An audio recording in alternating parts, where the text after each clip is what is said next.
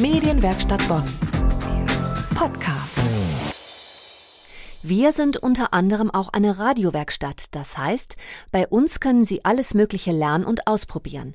Oft beginnt es damit, mit dem Mikrofon auf die Straße zu gehen und wildfremden Menschen eine Frage zu stellen.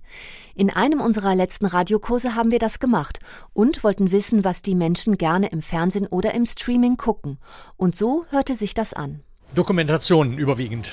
Ja, so Kulturprogramme, Arte, Dreisat. Fast gar nichts. Im Fernsehen hauptsächlich Sport. Erstes und zweites Programm. RTL 2 so. Eigentlich kein lineares Fernsehen, also ich gucke nur im Internet, in Mediatheken das, was mich interessiert. Die Tagesschau. Ich schaue überhaupt kein normales Fernsehen mehr. Ich gucke meistens nur über Streaming, über Netflix oder so.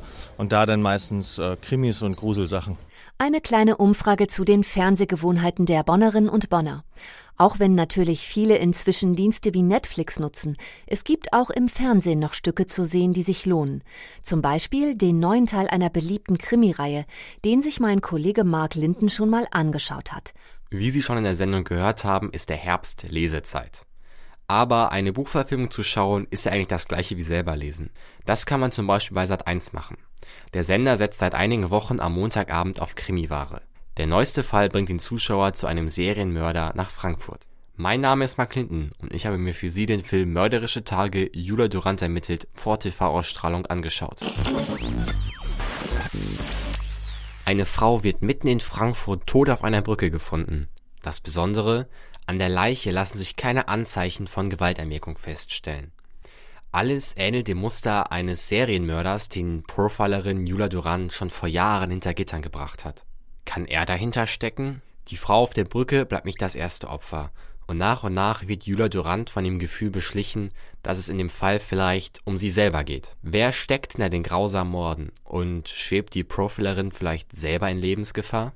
Mörderische Tage ist schon der dritte Teil der Sat1-Reihe. Man kann ihn aber problemlos ohne Vorkenntnisse schauen. Die Story findet ein gutes Mittelmaß zwischen überzogenen US-Serien und seichten Vorabendkrimis. Sie ist spannend, aber nicht zu realitätsfern. Durch das Auftauchen von neuen Opfern verliert der rund 90-minütige Film nie wirklich das Tempo. Es kommen immer neue Puzzleteile hinzu, die die Suche nach dem Mörder teils erleichtern, teils erschweren. Das bleibt bis zum Ende so, was aber ehrlich gesagt ein wenig lieblos und schnell daherkommt. Julia Durant wird von Sandra Borgmann gespielt. Diese haucht der Figur einen interessanten Charakter ein. Es handelt sich um eine taffe Frau. Sie zeigt ihre Stärke aber nicht durch irgendwelche Stunts oder coolen Sprüche, sondern indem sie dem Gegenüber deutlich macht, dass sie ihm überlegen ist und alles im Griff hat. Abgerundet wird die Figur mit einer Portion perfekt gespieltem Zynismus. Bei den anderen Figuren lässt sich vergeblich nach einem Charakter suchen. Während in anderen Krimis die Kollegen den menschlichen oder lustigen Part zur kühlen Hauptfigur bilden, sind sie nur Beiwerk ohne großen Nutzen. Ähnlich sieht es bei den Opfern und Verdächtigen aus. Sie scheinen ohne große Eigenschaften oder Hintergrundgeschichten konzipiert worden zu sein. Mörderische Tage Jula Durant ermittelt hat eine starke und innovative Hauptfigur, die zudem noch perfekt gespielt ist. Alle anderen Figuren bleiben leider auf der Strecke. Handlung und Atmosphäre bilden einen temporeichen und kurzweiligen Krimi mit mittelmäßigem Ende. Spannung kommt aber auf jeden Fall auf. Der Film ist kein großes Meisterwerk, muss sich aber auch nicht hinter dem Tatort verstecken. Mörderische Tage, Julia Durant ermittelt. Unser aktueller Filmtipp, gesehen und geprüft von meinem Kollegen Mark Linden. Der Krimi läuft auf Sat 1 abends am 11.11. .11. Medienwerkstatt Bonn.